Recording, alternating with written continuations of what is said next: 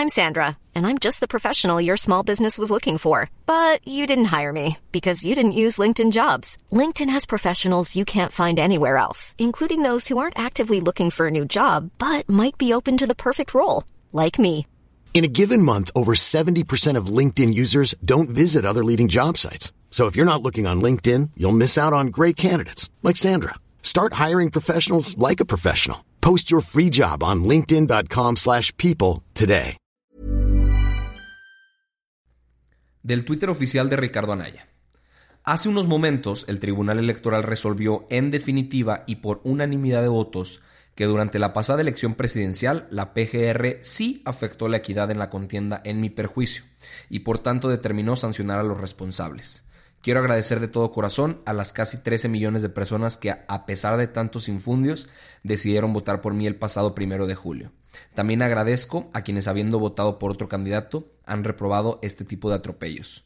Celebro la resolución y espero que este tipo de maniobras tramposas y arteras jamás se repitan en contra de ningún candidato o candidata. Aprovecho para enviarles un saludo afectuoso. Resucitado, actualizado de software, regresa a la luz Ricky Riquín Canallín. Bienvenidos a Alto Parlante. Andrés, dale un abrazo a Mid. Háselo. Dáselo, pues. Hay una canción que usted debe conocer que dice... Abrazos, no balazos. Abrazos, no balazos. Son unos hipócritas. Estoy muy bien y les voy a ganar. Aunque se unan, les voy a ganar. Estoy al 100 y les voy a ganar. Aunque se unan, les voy a ganar. Serénate, no te enojes. No te enojes.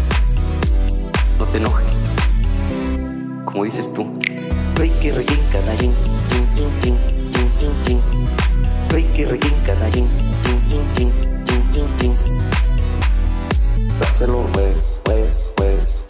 Mi mamá no sabe leer y escribir, es mi héroe. Ay, qué temporadas aquellas, las electorales con los debates, las ocurrencias, las estupideces que se decían, los ataques.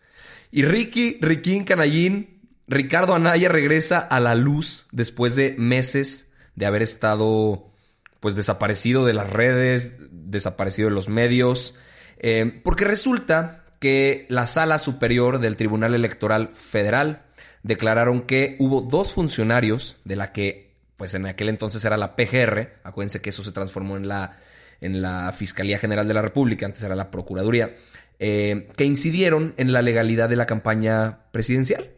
O sea, hicieron uso ilegal de recursos públicos, difundiendo videos y comunicados, porque el 25 de febrero Ricardo Anaya fue a la PGR y pues todo eso quedó grabado en video y tres días después se difundieron los comunicados y un video con un audio incluido. Esto quiere decir que no hubo neutralidad ni imparcialidad en el proceso electoral.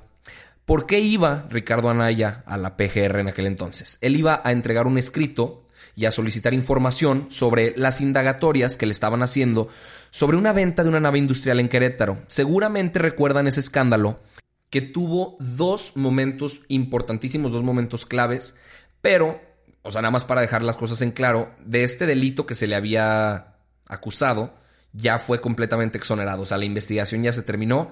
La subprocuraduría especializada en investigación de la delincuencia organizada, la CEIDO, ya lo exoneraron completamente. Dijeron que no existen datos de pruebas suficientes el 28 de noviembre del 2018.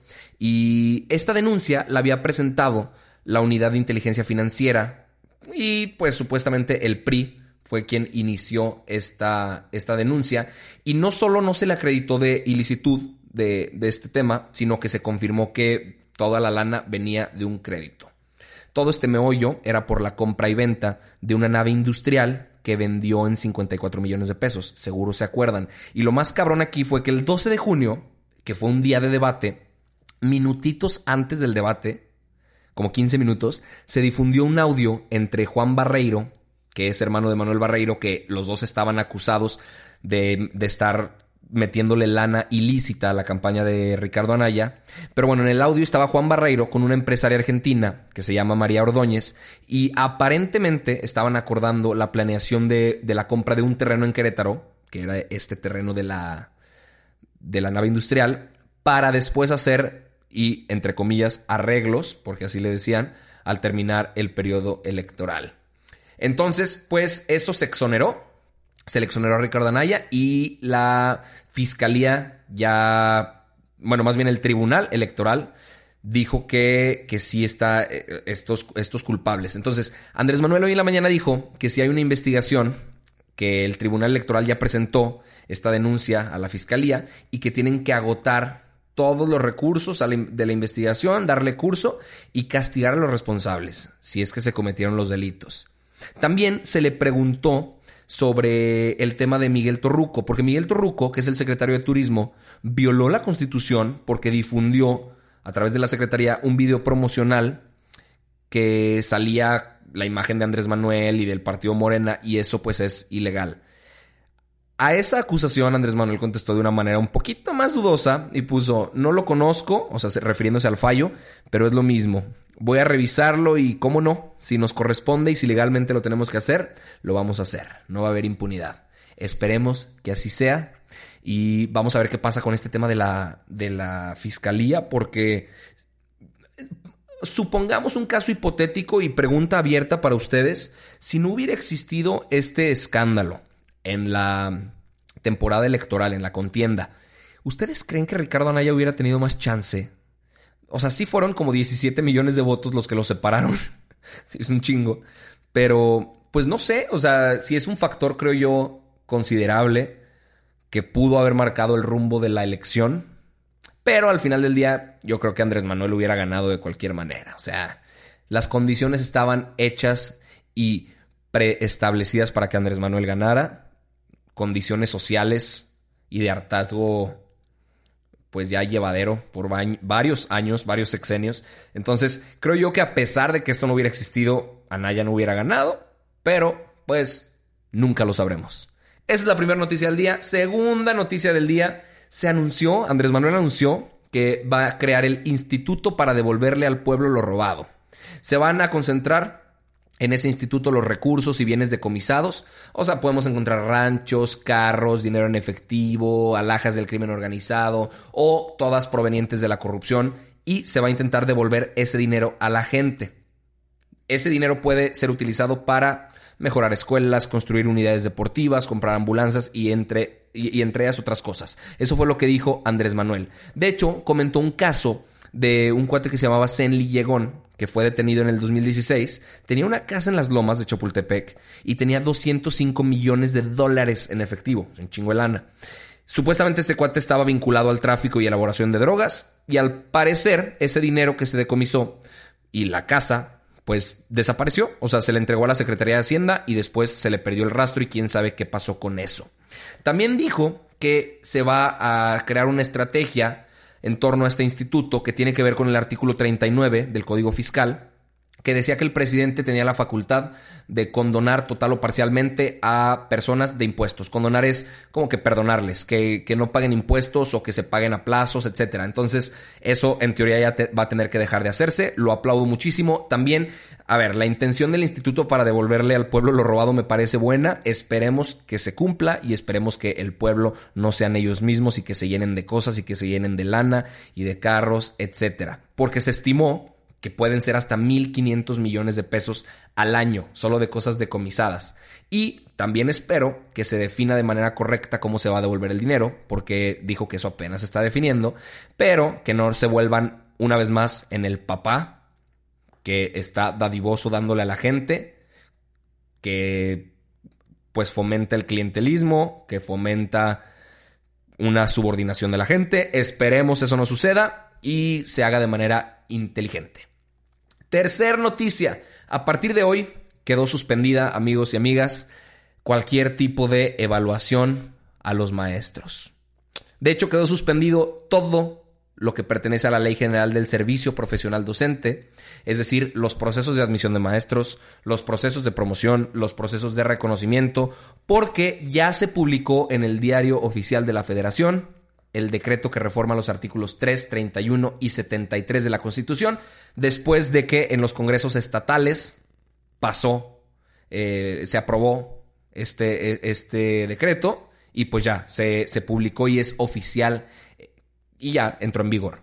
Eh, ahora, esto va a continuar así hasta que se expida algo que se va a llamar eh, es una ley que va a permitir la creación de algo que se va a llamar, perdón, el sistema para la carrera de las maestras y los maestros, que pues se va a encargar de regir todos estos procesos. Ahora, importante, en esa ley secundaria va a participar la CENTE y va a participar el CENTE, que son los que han estado causando revuelos por todos lados con sus manifestaciones, con sus exigencias, y eso es lo que se teme, o sea, la, cómo se va a desarrollar y a diseñar esa ley secundaria. Entonces vamos a esperar a ver qué pasa. Yo los voy a mantener al tanto de cada, cada centímetro de información que se pueda generar alrededor de este tema, porque sí es, es, es bien, bien importante. Y para cerrar el episodio de hoy, que estuvo lleno de información, noticias importantísimas que son, pues, positivas, muy, muy positivas, porque en San Luis y en Hidalgo se aprobó el matrimonio igualitario. En San Luis hoy y hace dos días en Hidalgo.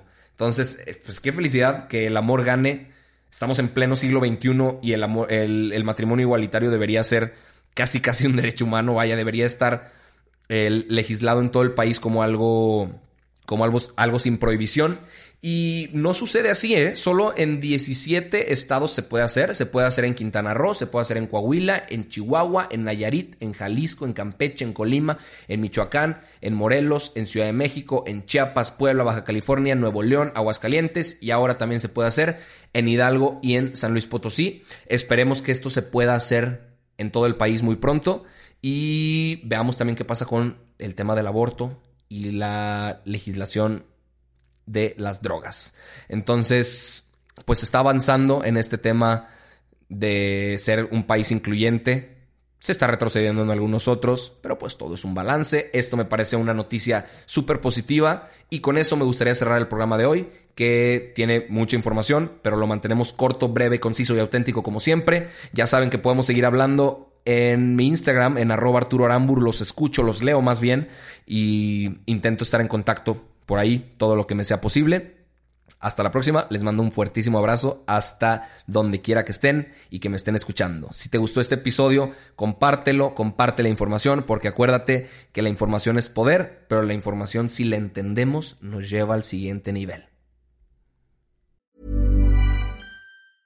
Hi, I'm Daniel, founder of Pretty Litter. Did you know cats tend to hide symptoms of sickness and pain? I learned this the hard way after losing my cat, Gingy. So I created Pretty Litter, a health monitoring litter that helps detect early signs of illness by changing colors, saving you money and potentially your cat's life. Pretty Litter is veterinarian developed, and it's the easiest way to keep tabs on your fur baby's health right at home. Go to prettylitter.com and use code ACAST for 20% off your first order and a free cat toy. Terms and conditions apply. See site for details.